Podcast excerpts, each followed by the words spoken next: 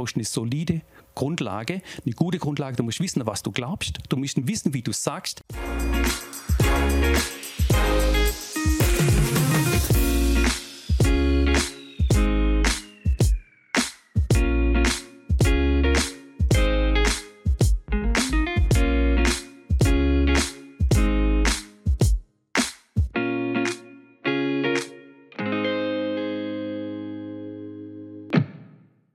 Angriff ohne gute Verteidigung, sagt man manchmal im Fußball. So zählt es auch in anderen Bereichen. Zum Beispiel kann man auch sagen, dass der Glaube Verteidigung nötig hat oder Begründung vielleicht ein bisschen anders noch ausgedrückt. Und das ist heute unser Thema im LiveNet Talk mit Helmut Kuhn.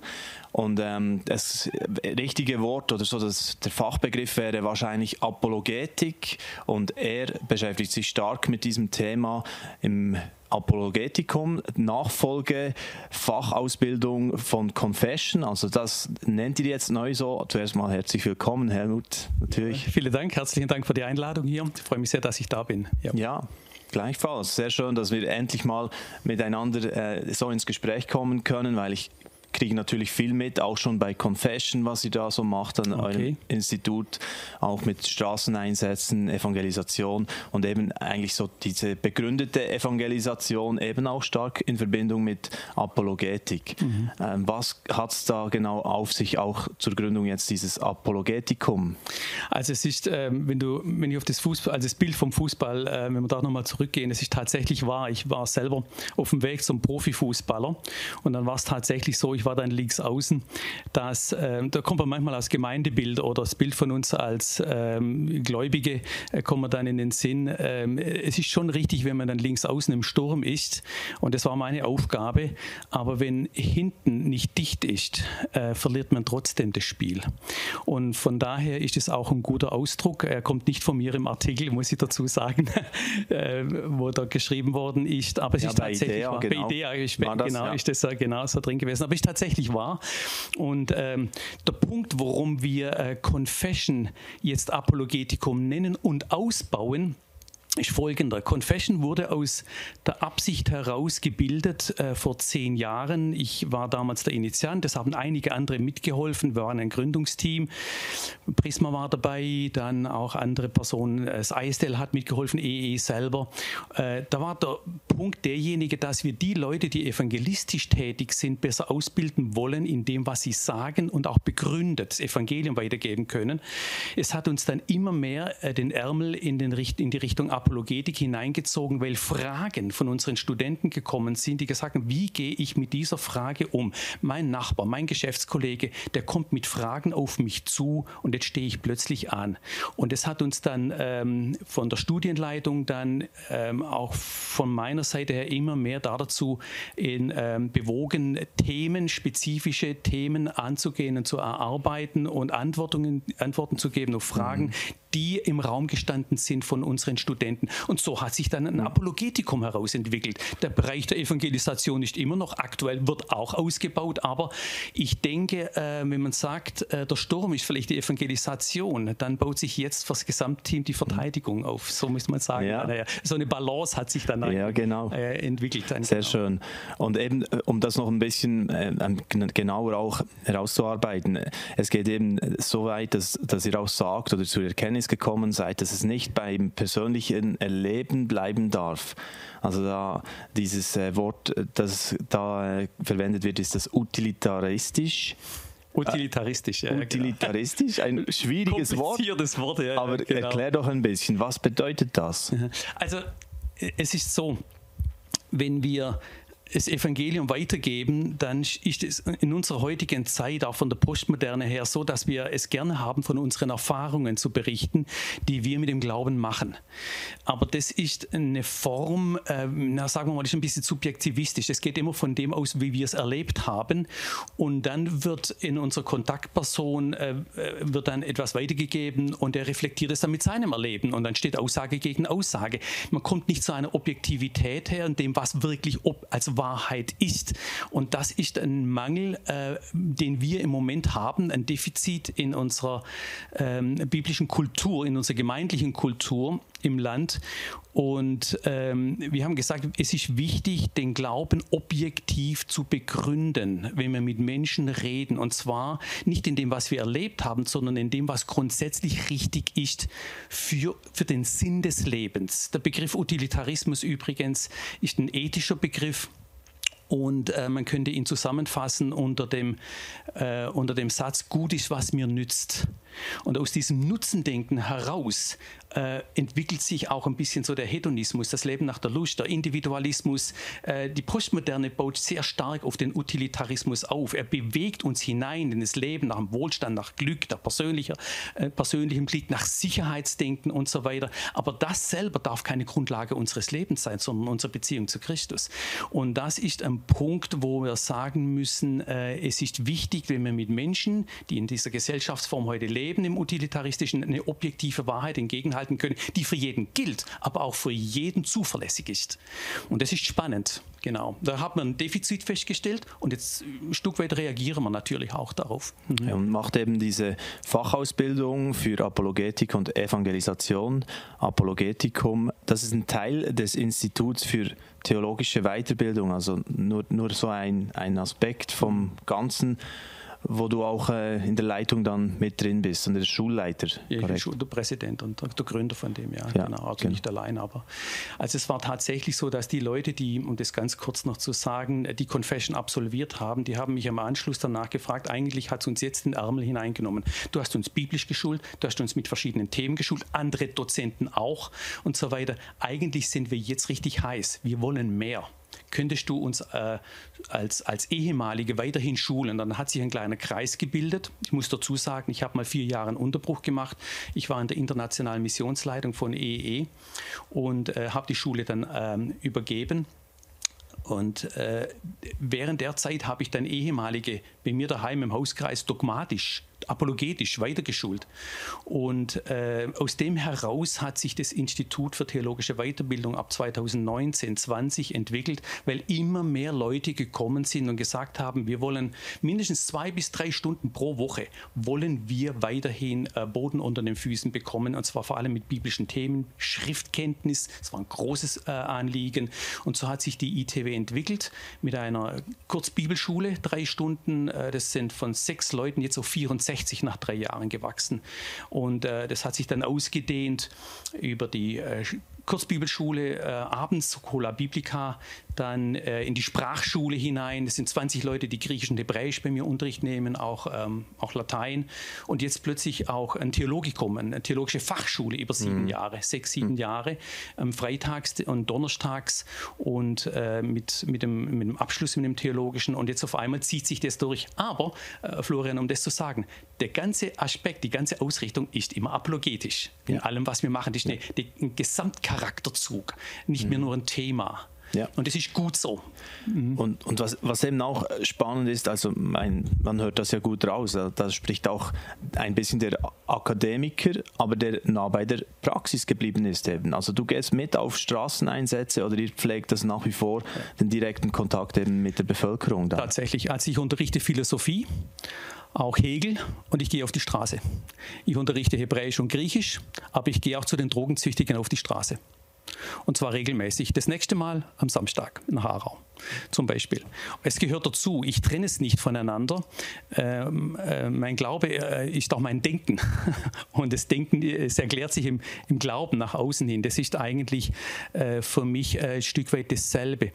Ähm, da kann man lange noch drüber diskutieren, über dem, aber bei mir ist das tatsächlich so. Ich habe auch ähm, EE äh, e gegründet und habe den Straßeneinsatz mit anderen Leuten wieder auf die Straße gebracht, dann vor 20 Jahren. Aber für mich ist ähm, für, für, Leute, die auf die Straße gehen, wie zum Beispiel jetzt in Zürich oder in anderen Städten, da kommt dir das Leid der Welt entgegen und die Bildung der Welt. Da kannst du nicht naiv rausgehen. Du brauchst eine solide Grundlage, eine gute Grundlage. Du musst wissen, was du glaubst. Du musst wissen, wie du sagst. Und du kannst, wenn du äh, Philosophen oder Intellektuelle auf der Straße triffst, ist es wichtig, auf sie einzugehen und dich auch ein Stück weit in ihrer Welt drin zu bewegen. Und das ist eigentlich so der, also die Richtung, äh, die auch mein Wesen ausmacht, denke mhm. ich, ja. Wow, also äh, kann man schon sagen, eigentlich ein hoher Anspruch. Mhm wenn man das alles anschauen will, man spricht ja oft von sprachfähig werden oder dann eben auch eigentlich debattierfähig sozusagen. Oder, könnt, ja, genau. oder ich weiß nicht, was, was das, ja. ja. es ist eigentlich schon, äh, debattierfähig ist ganz gut.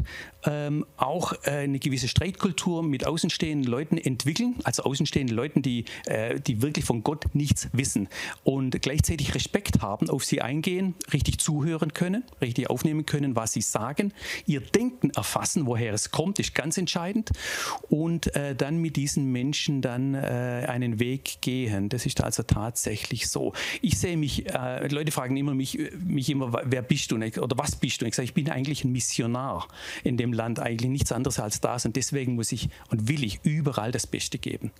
Mhm. Und äh, soweit auch im intellektuellen Bereich genauso wie im praktischen Bereich. Und das äh, zeichnet auch das ITW aus. Und das ist gut so. Das, das zahlt sich auch aus bei den Studenten Studenten, die wir ausbilden, nach einem oder zwei Jahren im Apologetikum, äh, das macht einen recht großen Unterschied aus. Mhm. In, ihrer in ihrer, der Förderung ihrer Persönlichkeit natürlich auch. Gell? Mhm. Jawohl. Ähm, wir kommen dann gleich noch ein bisschen darauf zu sprechen. Auch äh, jetzt geht es dann gleich los mit einem neuen Studienjahr, mhm. was, was da genau äh, jetzt äh, jemand wissen müsste, ob das für ihn passt oder nicht. Mhm. Was aber mich noch ein bisschen interessieren würde, eben, äh, weil du einfach äh, von, von der Persönlichkeitsstruktur tatsächlich auch ein spannender Typ bist, wenn man das so sagen darf. Ich weiß noch nicht viel mehr als Wurzeln in Deutschland, irgendwas mit Fußball war mal, haben wir eingangs gehört. Aber äh, wie ging das so ein bisschen los, diese, auch der Berufungsweg von dir? Ja, der, ich mache es mal ganz kurz. Ich bin in Reutlingen geboren, ich äh, komme aus der Gegend um Tübingen und ähm, also so richtig keltischer Alemanne eigentlich, äh, sind wir dort draußen und äh, habe eine ganz normale Jugend. Ich war Jugend erlebt, nein, bei mir nicht. Ich war äh, recht stark epilepsiekrank als Kind und bin in der Schule massiv zurückgefallen. Ich musste dann schwer also Tabletten nehmen äh, während der Teenage-Zeit und das hat mich in der Schule massiv zurückgeworfen. Ich wurde dann regelrecht kalt gestellt. Äh, ich konnte die Krankheit komplett überwinden. Mit 18, 19 stand aber vor einem Nullpunkt und dort bin ich dann in der Zeit zum Glauben gekommen nach einer Sinnfrage. Ist komisch. Ich habe mich immer nach dem gefragt, was ist der Sinn des Lebens? Das war meine Fragestellung und habe mich dann autodidaktisch im Bücherlesen eingearbeitet. Ich konnte dann plötzlich wieder denken und, ähm, und so weiter, habe eine Lehre gemacht, hatte damals aber die Möglichkeit, und ich komme aus einer Sportlerfamilie heraus, vor allem dann im Fußballbereich Karriere zu machen. Habe ich als, ich habe damals in der Nähe von Tübingen im Verein äh, mitgespielt, auch mit Leuten, die Fußballweltmeister geworden sind, wie zum Beispiel Güter Buchwald. Bei uns ging das dann vom TSV zu den Stuttgarter Kickers, zum VfB Stuttgart, zu Bayern München. Das war so der Weg. Und der wäre mir eigentlich auch beschieden gewesen. Ich kam dann zum Glauben und bin ausgestiegen, ohne dass ich es wusste, dass man mich äh, fördern wollte. Ich muss dazu sagen, ich war auch Sportschütze. Da war ich einer der Besten in Deutschland in der Jugendklasse wow. und hätte können dann, ich war schon in der Sporthochschule, äh, habe es dann auch bleiben lassen. Ich habe mich dann entschieden, entschieden, äh, in den hauptamtlichen Dienst zu gehen. Und es jährt sich nächstes Jahr dann zum 40. Mal. Ich bin mit 20 eingestiegen und habe dann alles verkauft, alles abgegeben und bin dann den Weg gegangen. Habe es nie bereut, muss ich dazu sagen. Und bin dann nach Krishona gegangen. Ich war in, in der Missionsarbeit vorher in Israel, in Nazareth bei den Arabern. Habe dann in Krishona die Ausbildung gemacht, meine Frau kennengelernt, zwei Kinder, war Pastor in der FEG. Und dann hat mich EE angefragt, äh, um den Schulungsdienst aufzubauen. Ja. Und so ging die Reise so weiter. So ging die Reise weiter. Aus dem heraus also kam die Confession des ISTL, wo ich mit dabei mit war dabei und das mitgründen durfte. Ich bin heute nur noch äh, unregelmäßig dabei und jetzt auch das ITW, das ist eigentlich so das Flaggschiff. Ich habe den Eindruck, alles ist langsam eine Vorbereitung für immer was Neues. Es war nie eine Lebensaufgabe, sondern immer ein Schritt, in dem ich dachte, da bleibst du jetzt, es war eine Vorbereitung für einen anderen, ja. neuen Weg und das ist faszinierend, gell? Ja. Und, und, ich meine, das war jetzt eigentlich das Drei-Minuten-Zeugnis, ja, ganz genau. also geht es noch um was anderes, aber ich muss, muss es gerafft zusammenfassen. Es, geht, äh, es ist äh, noch länger, genau. Das wäre dann, genau. Aber, aber, ist auch nicht so wichtig. Äh, wichtig ist äh, ein Stück weit, dass wir in der Spur drin sind, die Gott für dich sieht. Absolut. Genau. Ja, ja. genau. Ja. Hey, wow, spannend. Ja, ähm, wenn wir jetzt so ein bisschen äh, noch darauf zu sprechen kommen, einfach, äh, meine, es geht um Apologetik, Evangelisation, wie gehört. Wenn du so aktuell ähm, beobachtest, äh, in auch unsere Szene vielleicht reinschaust, was freut dich da und wo hast du so das Gefühl, ei, ei, ei, da sollte irgendwie noch wieder was erwachen neu? Mhm. Oh, da kann man den ganzen Abend drüber reden. Ich fasse es einmal zusammen. Was mich fasziniert und es überwiegt ist, ich stelle es jetzt im ITW fest, ähm, ich habe mich damals entschieden, das Werk äh, vor drei Jahren aufzubauen, weil ich äh, quasi in unserer ganzen Landschaft von Gläubigen eine Ergänzung schaffen wollte zu den theologischen Ausbildungsstätten, die wir haben, die sehr stark auch pragmatisch orientiert sind heutzutage vom Trend her. Das ist aber auch gut, aber wir brauchen auch ein intellektuelles, ein begründbares Studium für Leute, die, die kognitiv unterwegs sind, Denkertypen. Und äh, denen habe ich mit dem ITW eine Plattform gegeben. Das Erstaunliche und das Positive ist es, dass ich ähm, äh, äh Anfragen erhalte von Leuten, die gar nicht gläubig sind. Bei mir kommen äh, Physiker, Professoren aus Cambridge, ETH-Mathematiker, kommen hoch. Äh, Theologikum findet im Kloster Einsiedeln statt. Wir haben die Räumlichkeiten dort gemütet, also nur die Räumlichkeiten. Dann Altphilologen, Philosophen, Physiker, äh, die kommen als Gaststudenten hoch und äh, kriegen bei mir äh, biblisches Futter mit. Äh, und auch von, ähm, von meinen anderen, äh, also von den Mitarbeitern, von den äh, Dozenten und so weiter. Es zieht eine Welt an, die ich gar nicht kannte bei uns. Und genauso auch im Apologetikum, im Spezifischen. Ähm, da sind Ex-Zeugen Jehovas drin. Also bei uns kam im ITW, in, in, der Abendbibelschule, kam einer der leitenden Personen Zürichs von den Zeugen Jehovas zum Glauben. Der kam einfach rein, saß ein halbes Jahr drin, hat natürlich schon andere Ansichten gehabt, ist gar keine Frage. Und ist ein halbes Jahr systematisch durch die Bibel durchgegangen. Und plötzlich fing das alles an zu arbeiten bei ihm. Und er kam dann vor zwei Jahren zum Glauben, ist heute noch dabei, hat auch das Apologetikum gemacht. Jetzt unterrichtet er. Er war, er war Sonderpionier, war er in Zürich einer der größten Zeugen Jehovas in Zürich. Und ähm, unterrichtet jetzt ähm, die Lehre der Zeugen Jehovas wie man Aussteigern hilft. Jetzt habe ich fünf Ex-Zeugen Jehovas bei mir im Theologikum, im Apologetikum als Dozenten, in der Schola Biblica drin, als Sprachstudenten, die Hebräisch lernen wollen. Und das ist eine Welt, die hätte ich nie gehabt, wenn ich nicht äh, Mut gehabt hätte, jetzt sage ich, gehe jetzt die Richtung rein. Also wir erreichen, ich erreiche so mit Leuten, wo ich gar nicht gewusst habe, dass es überhaupt so war. Hm. Und so, so kommen könnte, müsste ich eigentlich sagen. Das ist doch faszinierend, genau. Absolut. Ja, so wie zu dem. Der negative Teil ist natürlich, um das noch kurz zu sagen, wir leben also, so wie es im Artikel drinsteht, mit dem Utilitarismus, äh, der ein Stück weit natürlich auch äh, den Wohlstand unter uns fördert, auch ein bisschen das Prosperity-Denken und so weiter. Äh, Gott segne dich, dass du reich erfüllt bist im Leben und so weiter. Das ist ein Punkt, wo ich sehr gefährlich sehe, weil es ein Gottesbild vermittelt, das ich in der Schrift so nicht kenne. Aber es ist ja immer nur ansatzweise und ich bin ja nicht der Einzige, der es feststellt. Aber der Punkt, der Nebeneffekt ist der, wo ich sehr gefährlich finde, ist der, dass unsere Bibellosigkeit, unsere mangelnde Schriftkenntnis als solides Fundament für unserem Glaubensleben sehe ich als sehr bedrohlich an für die Zukunft. Muss ich sagen, ich bin jetzt 40 Jahre im Dienst drin und ich sehe Entwicklungen daran, wo ich sagen muss, ich will hier Gegensteuer geben. Ja. Also deshalb eben auch Leute, die wieder die Bibel, alte Sprachen und so weiter studieren und, genau. und sich richtig so ja. vertiefen. 50 Prozent jedes Studiums des ITWs, einschließlich des Apologetikums, das sind 30 Prozent, ist der Schriftkenntnis gewidmet, aber auch apologetisch. Ja. Genau, ja. Okay. Es ist wichtig, dass wir wieder zerlesene Bibeln haben. Ja, das ist ein Mangel, das fehlt. Ja, mhm. genau. Vieles läuft gut, aber ich sehe hier eigentlich nichts unbedingt Gutes auf uns zukommen. Ja.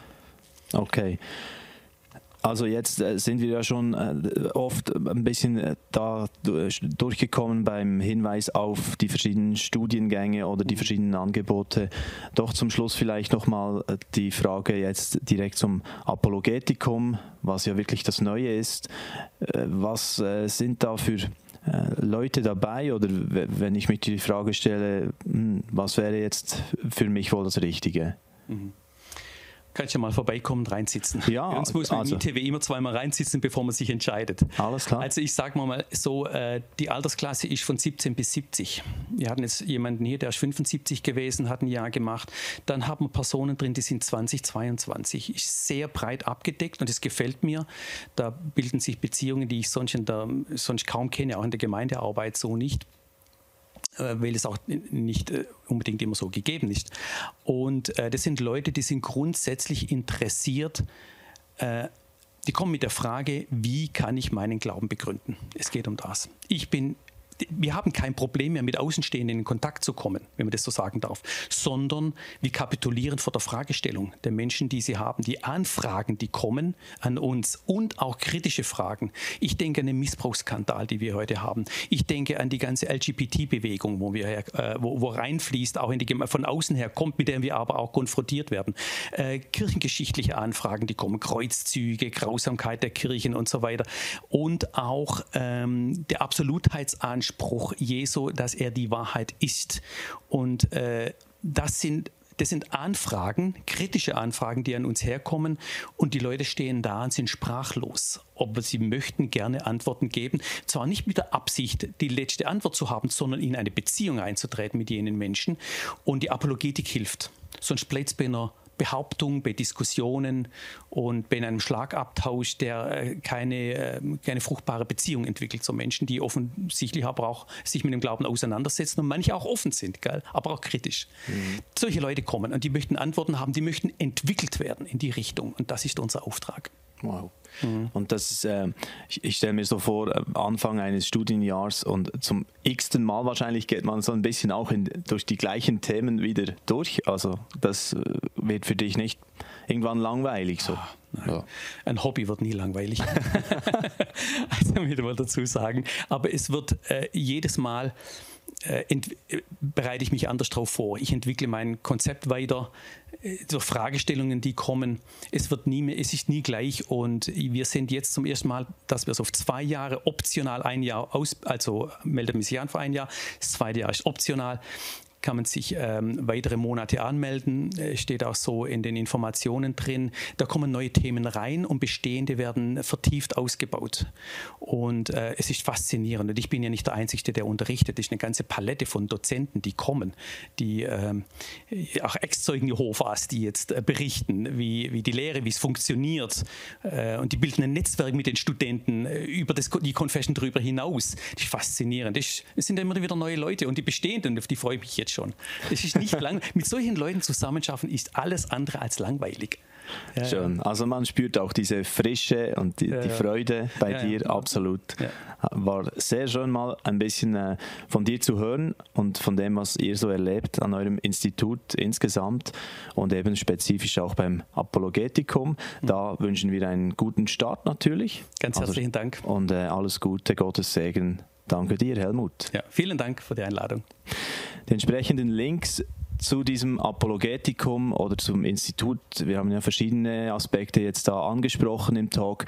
Die werden wir im Videobeschrieb dann auch äh, hinzufügen, dass ihr direkt äh, auf den Link klicken und noch weitere Infos zusammen äh, suchen könnt für euch. Und äh, danke vielmals auf dieser Stelle für euer Interesse und äh, ich kann es nur auch äh, betonen, was Helmut auch gesagt hat. Es lohnt sich immer wieder neu einzutauchen in die Bibel natürlich. Und wie hast du gesagt, die muss verlesen oder belesen. Oder sie müssen. Ich, ich sehne mich danach, mit mehr Menschen zu haben, die ihre Bibel zerlesen haben. Zer zerlesen, ja, habe ich, genau, hab ich so noch nicht gehört. Aber ja, ja. Die, die, die, Bibel zerlesen wieder sind, das wäre doch das Ziel und der Traum. Und äh, genau, soweit der heutige Talk. Wir sehen uns schon bald wieder und tschüss. Dieses Video ist nur möglich dank freiwilliger Unterstützung der Community.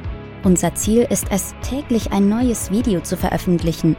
Um dieses Ziel zu erreichen, suchen wir 365 Videopartner, die uns mit je 150 Franken pro Jahr unterstützen. Als Videopartner trägst du direkt dazu bei, dass noch mehr Menschen das Evangelium hören und im Glauben ermutigt werden. Melde dich jetzt als Videopartner an unter www.livenet.ch/videopartner.